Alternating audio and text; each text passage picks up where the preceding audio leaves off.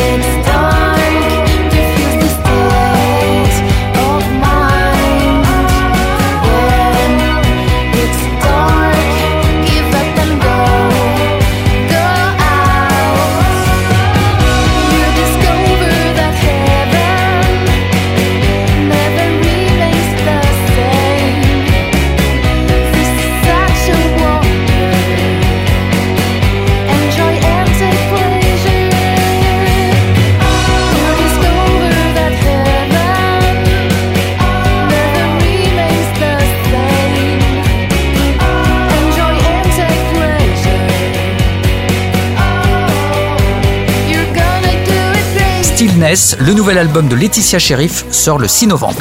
Pour contacter Mister Vincent, lezine at alouette.fr et retrouver lezine en replay sur l'appli Alouette et alouette.fr.